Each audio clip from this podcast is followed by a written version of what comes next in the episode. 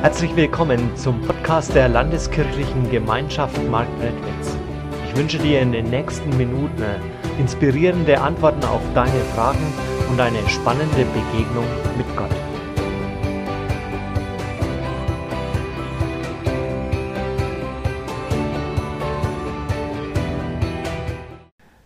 Visionen Entscheidungen, die dein Schicksal bestimmen. Also wir, wir fällen ja viele Entscheidungen, aber die haben alle eine unterschiedliche Qualität.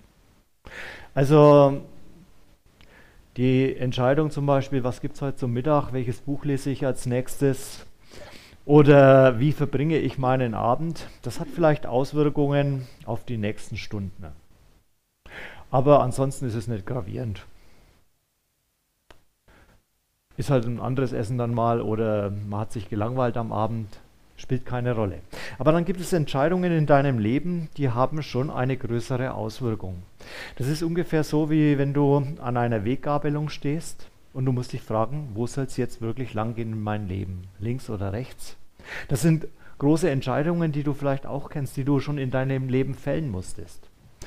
Zum Beispiel die Frage, welches Studium oder welchen Beruf wähle ich? Wen soll ich heiraten oder überhaupt heiraten?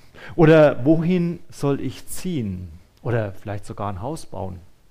Das sind Entscheidungen, die eben nicht nur deine nächsten Stunden, sondern dein Leben, ja vielleicht sogar bis zum Schluss beeinflussen. Entscheidungen, die dein Schicksal bestimmen. Wie triffst du da die richtige Entscheidung?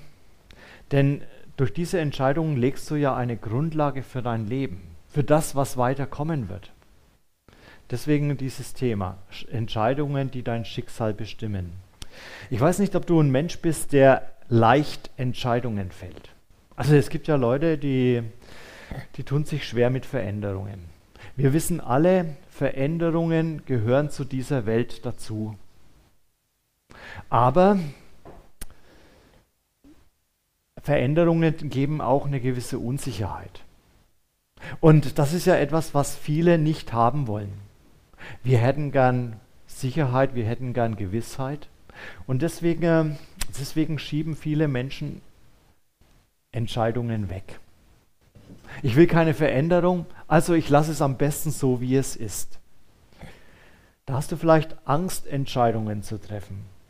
Oder du überlegst hin und her, wie wird das dann ausgehen mit der Entscheidung? Lege ich mich womöglich aufs Falsche fest? Denn die falsche Entscheidung kann doch fatale Konsequenzen für dein Leben haben. Im Jakobusbrief im ersten Kapitel heißt es, ab Vers 6, betet aber im festen Vertrauen und zweifelt nicht. Denn wer zweifelt, gleich den Wellen im Meer, die vom Sturm hin und her getrieben werden. Ein solcher Mensch kann nicht erwarten, dass der Herr ihm etwas gibt. In allem, was er tut, ist er unbeständig und hin und her gerissen.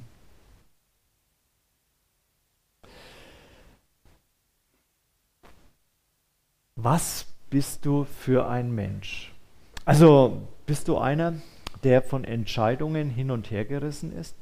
Oder bist du jemand, der fest in Gott gegründet ist, dessen Leben Gott bestimmt? Weißt du, du kannst nicht versuchen, zwei Wege gleichzeitig zu gehen. Also du kannst nicht nach Hamburg gehen und gleichzeitig nach Rom. Also von hier aus ja, sind das zwei völlig unterschiedliche Richtungen. Wenn du so etwas machst, dann wirst du nie am Ziel ankommen. Entscheidung heißt, ich lege mich auf ein Ziel fest. Sonst gibt es Stillstand, sonst passiert irgendwo gar nichts mehr in meinem Leben.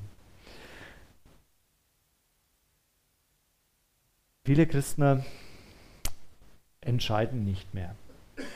Viele erleben Stillstand in ihrem Leben und in ihrem Glauben und fragen sich vielleicht sogar nicht einmal mehr, warum bin ich eigentlich hier? Was hat Gott eigentlich mit meinem Leben vor? Welche Entscheidung ist da für dich dran? Wo müsstest du wieder ganz neu eine Entscheidung treffen? Weißt du, Gott hat einen Traum für dein Leben. Er hat gute Gedanken über dein Leben und er möchte dich gebrauchen hier in dieser Welt. Aber dafür ist eine Entscheidung notwendig. Eine Entscheidung zu sagen, ich möchte raus aus der Mittelmäßigkeit, raus aus dem einfach nur irgendwie existieren.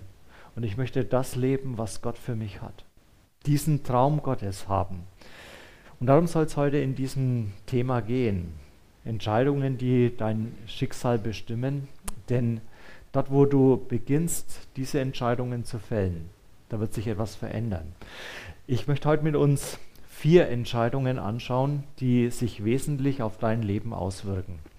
Das erste ist, vertrau dein Leben Jesus an und werde Teil seiner Familie. In der Bibel wird diese Geschichte erzählt, wo das Volk Gottes das von Gott versprochene Land in Besitz nimmt. Und dann haben sie dort einige Zeit gelebt und sie haben die Völker, die außenrum waren, beobachtet.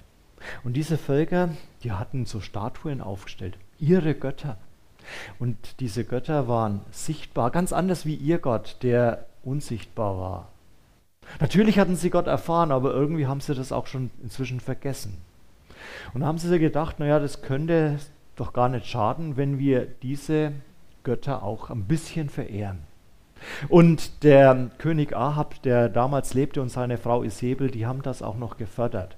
Die haben diese Priester von Baal und der Göttin Aschera ins Land geholt und das forciert. Gott schickt daraufhin eine Zeit der Dürre. Es regnet drei Jahre nicht. Und dann, dann kommt der Prophet Elia und er versammelt das Volk und sagt, wir wollen sehen, wer der wahre Gott ist. Alle sollen auf dem Berg Karmel zusammenkommen und dort machen wir einen kleinen Wettstreit. Er fordert die Priester des Baals und der Aschera auf, zu ihrem Gott zu beten. Und er, er betet zum Gott Israels. Und der Gott, der der Lebendige ist, der der wahre Gott ist, der soll mit Feuer antworten und das Opfer, das dort bereitet ist, annehmen. Und so, so beginnen sie, die Priester des Baals und der Aschera. Sie tanzen um den Altar, den sie aufgeschlichtet hatten, und da haben sie oben einen Stier draufgelegt. Und sie beten und flehen stundenlang und es passiert nichts. Da wendet sich Elia an das Volk und sagt zu ihnen, wie lange wollt ihr auf zwei Seiten hinken? Oder man könnte heute sagen, wie lange wollt ihr auf zwei Hochzeiten tanzen? Ihr könnt nicht Gott dienen und den Göttern. Du musst dich entscheiden. Und Elia bittet Gott, dass er seine Macht zeigt, dass er Feuer vom Himmel schickt. Und genau das passierte. Es kam Feuer vom Himmel wie so ein Blitz und das hat den Altar mit dem Opfertier drauf samt der Steine verbrannt. Wie lange hinkt ihr auf beiden Seiten, war die Frage von Elia. Wie lange versucht ihr irgendwo euch eine Hintertür offen zu lassen und vertraut Gott nicht ganz? Jesus fordert uns auf in der Bergpredigt in Matthäus 6. Niemand kann zwei Herren gleichzeitig dienen. Wer dem einen richtig dienen will, wird sich um die Wünsche des anderen nicht kümmern können. Er wird sich für den einen einsetzen und den anderen vernachlässigen. Auch ihr könnt nicht gleichzeitig für Gott und das Geld leben. Weißt du, wir versuchen heute in unserer modernen Gesellschaft immer Dinge zusammenzubringen, die nicht zusammenpassen. Dort, wo Jesus gesagt hat, entweder oder, da wollen wir ein sowohl als auch. Und das funktioniert nicht. Wenn du, das ist so wie wenn du zwei unterschiedliche Ziele gleichzeitig angehen willst. Du wirst es nicht schaffen, du wirst nicht am Ziel ankommen. Da sagt Jesus, entscheide dich und vertrau mir doch. Da war einer, der begegnete Jesus und Jesus sagte zu ihm, komm, folg mir nach. Und er weist ihn darauf hin. Aber bei mir ist es anders. Die Füchse haben Gruben, Die Vögel unter dem Himmel, die haben Nester. Ich, der Menschensohn, ich habe nichts, wo ich mich ausruhen kann. Und damit macht er ihm klar, du wirst bei mir nicht zu großem Wohlstand kommen. Und wenn du die Bibel ernst nimmst, ist das so. Wir, es ist uns nicht Reichtum versprochen, sondern es ist uns ein Leben mit Sinn und mit Ziel versprochen. Oder da kommt ein anderer und Jesus sagt zu ihm, komm, folg mir nach. Und er bittet ihn, ja Herr, aber bitte lass mich vorher noch meinen Vater begraben. Und Jesus sagt zu ihm, lass die Toten die Toten begraben. Aber du, du, komm mir, folge mir nach und verkünde die Botschaft. Und wir, wir verstehen dieses sehr schwierige und harte Wort eigentlich ganz schwer. Verweigert Jesus ihm hier ja, dem Vater diesen wichtigen Dienst zu, zu geben, äh, ihn zu bestatten? Ja, spricht sich hier Jesus womöglich sogar gegen das Gebot, Vater und Mutter zu ehren aus? Ist der, Jesus hatte da dieses eine Ziel, die Zeit ist nahe, die Zeit drängt. Und es ist wichtig, dass das Wort Gottes zu den Menschen kommt. Und da dürfen wir uns auch durch manche familiäre Pflichten nicht unbedingt aufhalten lassen. Also was Jesus damit ausdrückt, ist, setz die Prioritäten richtig und, und diene mir. Oder da kommt ein anderer und Jesus sagt, folge mir nach. Und der bittet, ich möchte mich aber erst noch von meiner Familie verabschieden. Und Jesus sagt ihm dieses Wort, was übrigens diese Woche der Wochenspruch ist. Wer seine Hand an den Pflug legt und zieht zurück, der ist nicht geschickt für das Reich Gottes. Mir hat mal ein Bauer gesagt, ja, aber wenn ich pflüge mit meinem Traktor auf dem Feld, dann muss ich doch nach hinten schauen und kontrollieren, ob die Furchen gerade sind. Aber weißt du, wenn wir dieses Bild Jesu richtig verstehen wollen, dann müssen wir sehen, wie das damals war. Da war vorne der Ochse, dahinter der Pflug und dann der Bauer, der immer das Ziel im Blick hatte, eine gerade Furche und fertig werden. Wenn du nach hinten schaust, dann willst du sehen, oh, wie ist mir es denn gelungen? Toll hast du es gemacht. Hast eine gute Leistung gebracht. Da willst du das genießen was du gemacht hast. Und ich glaube, heute schauen auch viele Christen in unserem Land mehr nach hinten als nach vorne. Sie wollen mehr das genießen, was gemacht worden ist. Sie wollen, dass sie gelobt werden dafür, aber verlieren dabei das Ziel aus dem Blick. Das Ziel, das Gott ihnen gegeben hat.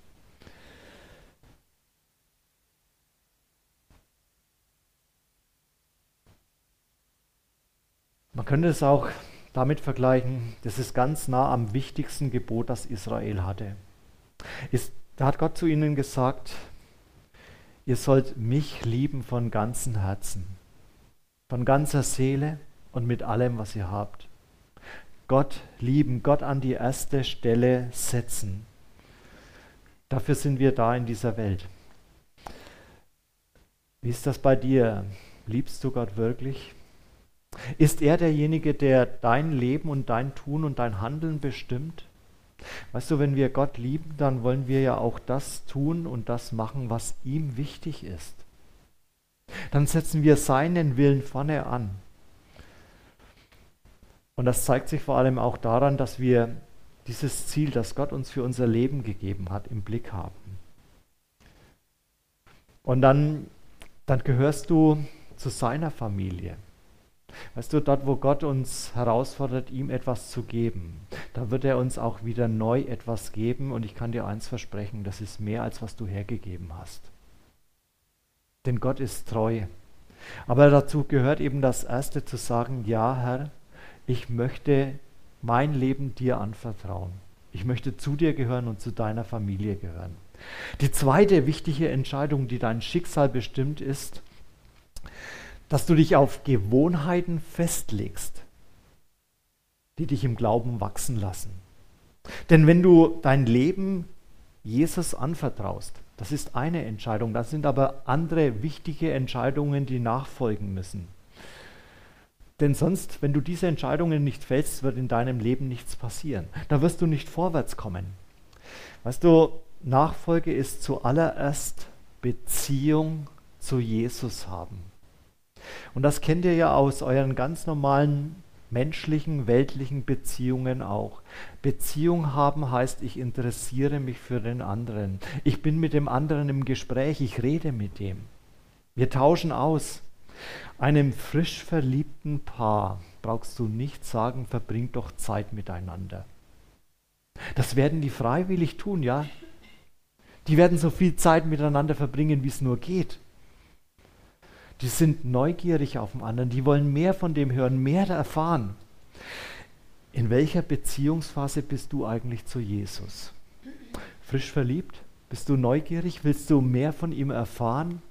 Oder bist du mehr so in der Ernüchterungsphase? Die Realität hat dich eingeholt. Da wurden vielleicht ein paar Gebete nicht so erhört, wie du wolltest. Oder ist es eher die Phase der Gewohnheit? Du parkst deine Hülle irgendwie am Sonntag noch im Gottesdienst ein, aber irgendwie hast du eigentlich schon innerlich gekündigt. In welcher Phase steckst du denn? Du wirst im Glauben nicht weiterkommen, wenn du nicht diese Entscheidung fällst und sagst, ja, ich möchte das tun, was mich auch wachsen lässt. Ich möchte weiterkommen.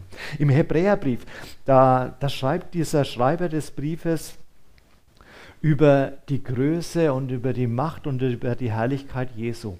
Und wie er das so ausführt, da stockt er auf einmal, bleibt stecken, weil er merkt, er könnte jetzt hier noch viel erzählen in der Gemeinde, aber das kommt gar nicht an. Und dann fügt er ein in Hebräer 5 ab Vers 11, darüber hätten wir euch noch sehr viel zu sagen. Aber weil ihr so wenig hinhört, ist es schwer, euch etwas zu erklären. Eigentlich müsstet ihr es in eurem Glauben schon zum Meister gebracht haben aber and und andere unterweisen. Tatsächlich aber seid ihr erst wie Lehrlinge, denen man die allerersten Grundlagen von Gottes Botschaft beibringen muss. Wie Säuglinge kann man euch nur Milch geben, weil ihr feste Nahrung noch nicht vertragt. Wenn du im Glauben stehen geblieben bist, dann ist das genauso. Und da ist eine Entscheidung eigentlich fällig zu sagen, nein, ich möchte nicht stehen bleiben. Ich möchte bereit sein zu lernen. Also die Jünger Jesu, die waren bereit zu lernen. Ja? Da haben sie beobachtet, wie, wie Jesus mit seinem Vater spricht und dann gehen sie als nächstes zu Jesus hin und sagen, Jesus, Zeig uns, wie wir beten können. Wir wollen genauso mit Gott reden können. Oder da war in der Bibel, in der Apostelgeschichte, diese Geschichte von diesem äthiopischen Finanzminister, der unterwegs war nach Jerusalem. Und in Jerusalem, da hat er sich für Gott interessiert. Und irgendwie ist er an eine Jesaja-Schriftrolle gekommen. Im Tempel hat man ihn eh nicht reingelassen. Und dann ist er auf dem Heimweg wieder und er liest in dieser Schriftrolle laut vor sich hin, da steht der Apostel Philippus am Wegrand. Gottes Geist hat ihn dorthin geschickt. Und er hört, wie dieser hohe Herr in der Bibel liest. Und er fragt ihn diesen einen Satz, der fast frech klingt, ja. Verstehst du, was du liest? Aber der, der ist ehrlich und der sagt, wie soll ich das verstehen, wenn mich niemand anleitet? Der wollte mehr wissen. Der war begierig darauf. Und dann durfte Philippus ihm erklären, was dort steht und was das mit Jesus zu tun hat. Oder wenn wir in die Apostelgeschichte schauen, da wird erzählt von der ersten Gemeinde, die in Jerusalem zusammen war. Und da heißt es dort, alle, die zum Glauben an Jesus gefunden hatten, ließen sich regelmäßig von den Aposteln unterweisen und lebten in enger Gemeinschaft. Sie feierten das Abendmahl und beteten miteinander. Und hier hast du ein paar grundlegende Gewohnheiten genannt, die dich im Glauben weiterbringen in Gottes Wort in der Bibel lesen. Weißt du, dann ist das gut, wenn du das täglich machst. Nicht nur so ab und zu mal, wenn es dir wieder mal in den Sinn kommt, sondern wenn du dich wirklich täglich neu von Gottes Wort füllen lässt. Wenn das auch nicht immer so jeden Tag neue Entscheidung sein muss, sondern wirklich eine Gewohnheit geworden ist. Und dann gehört dazu, dass wir Gemeinschaft haben mit anderen Christen. Alleine kannst du deinen Glauben nämlich gar nicht leben. Alleine wirst du vor die Hunde gehen. Da bist du nicht stark genug. Da wird es auch keine tiefe Beziehung geben, sondern du brauchst das auch immer wieder, dass andere dich im Glauben anspornen und dir weiterhelfen. Und dann vor allem rede mit Jesus. Bete. Erzähl ihm, wie es dir geht. Und viele fragen sich ja, wie macht man das eigentlich? Du einfach ganz normal mit Jesus reden über die Dinge, die dich beschäftigen. Nicht nur einmal am Tag, das kannst du ständig machen. Da sitzt du am Schreibtisch und weißt gar nicht, wie sollst du diese oder jene Aufgabe erledigen, erzählst Jesus. Da gehst du durch deinen Tag und es fällt dir schwer, dann erzähle ihm und klag ihm doch, wie es dir gerade geht. Du darfst mit allem zu ihm kommen und über alles mit ihm reden. Denn das verändert dich. Dann bist du nämlich plötzlich kein lauwarmer, kein unentschlossener Christ mehr, sondern einer, der sich von Jesus führen lässt. Eine dritte Entscheidung, die dein Schicksal bestimmt, nämlich dass du deine Gaben einsetzt, um zu dienen. Du hast von Gott Gaben und Talente bekommen, du hast Erfahrungen gemacht, weißt du, und Gott möchte jetzt, dass du das nicht nur für dich gebrauchst, sondern dass du das zu seiner Ehre und für ihn einsetzt. Der Paulus, der verwendet da im Brief an die Korinther, da ging es um die Gaben. Die haben sich ein bisschen drüber gestritten, was sind wohl die, die besten Gaben. Und da hat er ihnen klar gemacht, es geht nicht um die Frage, was sind die besten, sondern jede Gabe wird gebraucht. Es ist wie bei einem Körper, sagt er. Jeder einzelne von euch ist wie so ein einzelnes Glied. Und wenn ein Glied fehlt, ein Glied krank ist, dann leidet der ganze Körper mit. Also wenn du keinen Daumen hast, ja, dann kannst du nicht mehr richtig zugreifen. Wenn dir ein Bein fehlt, dann kannst du nicht mehr richtig laufen. Oder wir haben sie da vor ein paar Jahren die Schilddrüse rausgebaut. Äußerlich siehst du da nichts mehr, selbst die Narbe ist kaum noch zu sehen. Aber ich kann ohne Medikamente nicht mehr leben. Und genauso ist es mit deinen Begabungen, der ganze Körper leidet mit, die ganze Gemeinde leidet mit, wenn du deine Begabungen gar nicht einsetzt. Viele Christen sitzen auf der Ersatzbank. Also es ist so, wie wenn du dritter Torwart bei Bayern München bist. Da gibt es einfach zwei, ja, die, die werden immer vor dir eingesetzt, ja. Einer ständig und der andere als Ersatz und der dritte Ersatztorwart, ja, also hm. du bist bei jedem Spiel dabei. Du sitzt immer in der ersten Reihe, du hast den besten Platz, kriegst alles mit. Aber es kann passieren, dass du jahrelang kein einziges Spiel machst. Und dann kannst du sagen, das ist doch toll, ich komme immer umsonst ins Stadion. Aber dein Talent kommt nicht zum Zug.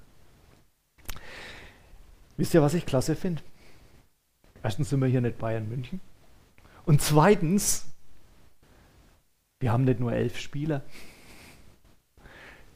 Es gibt keinen Schiedsrichter, der sagt, hier ist einer zu viel auf dem Platz. Im Gegenteil.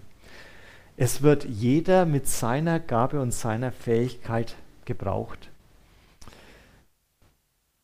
Du darfst deine Talente einsetzen in deinem Umfeld, in deiner Nachbarschaft und in deiner Gemeinde. Da erzählt Jesus dieses Gleichnis von den anvertrauten, und ich verwende ich mal den Begriff von Luther, den anvertrauten Talenten. Da war ein Herr, der geht ins Ausland und er teilt sein Vermögen unter seine Diener auf, unter seine Verwalter. Dem einen gibt er fünf Anteile, den anderen zwei, und den dritten einen. Und der mit den fünf und der mit den zwei Anteilen, die setzen das ein, die verdoppeln das. Und der mit dem einen, der hat Angst und vergräbt es. Und an diesem Gleichnis siehst du etwas Wunderbares. Dort, wo du deine Gabe einsetzt, da freut sich Gott und er gibt seinen Segen dazu, dass es mehr und mehr wird. Dort, wo das Talent vergraben wird, da wird es auch noch genommen.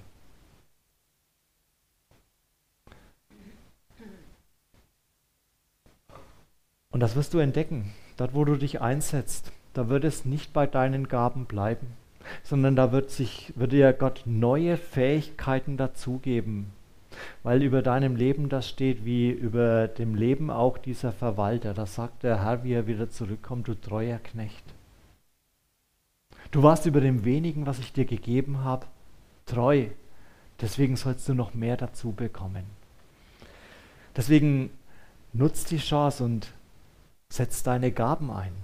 Und eine vierte Entscheidung noch, die dein Leben grundlegend verändert und dein Schicksal bestimmt. Teile Jesus Christus mit anderen. Also behaupt, behalte deinen Glauben nicht für dich, heißt das. Mir ist es ja schon irgendwie ein Rätsel, warum Jesus sich das so ausgedacht hat, dass er uns gebrauchen will dafür. Uns gebrauchen möchte, jeden von euch, sein Reich zu bauen. Dass er dann nicht einfach nur ein Wunder tut und plötzlich glaubt jeder, sondern er will dich einsetzen. Da, da sagt er zu seinen Jüngern, geht hin in alle Welt und macht zu Nachfolgern, zu meinen Jüngern alle Menschen. Und dann ist das nicht eine Anweisung gewesen, die nur die Jünger damals bekommen haben, sondern es ist etwas, was jedem Christ gilt. Da sagt er, wie er sich verabschiedet zu seinen Jüngern in Apostelgeschichte 1, Vers 8.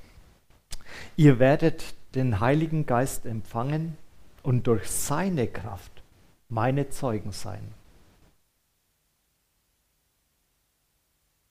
Und dann kannst du das beobachten, dort, wo, wo Menschen Jesus entdeckt haben, da sind sie von der Freude erfüllt, dass sie das überhaupt nicht für sich behalten können.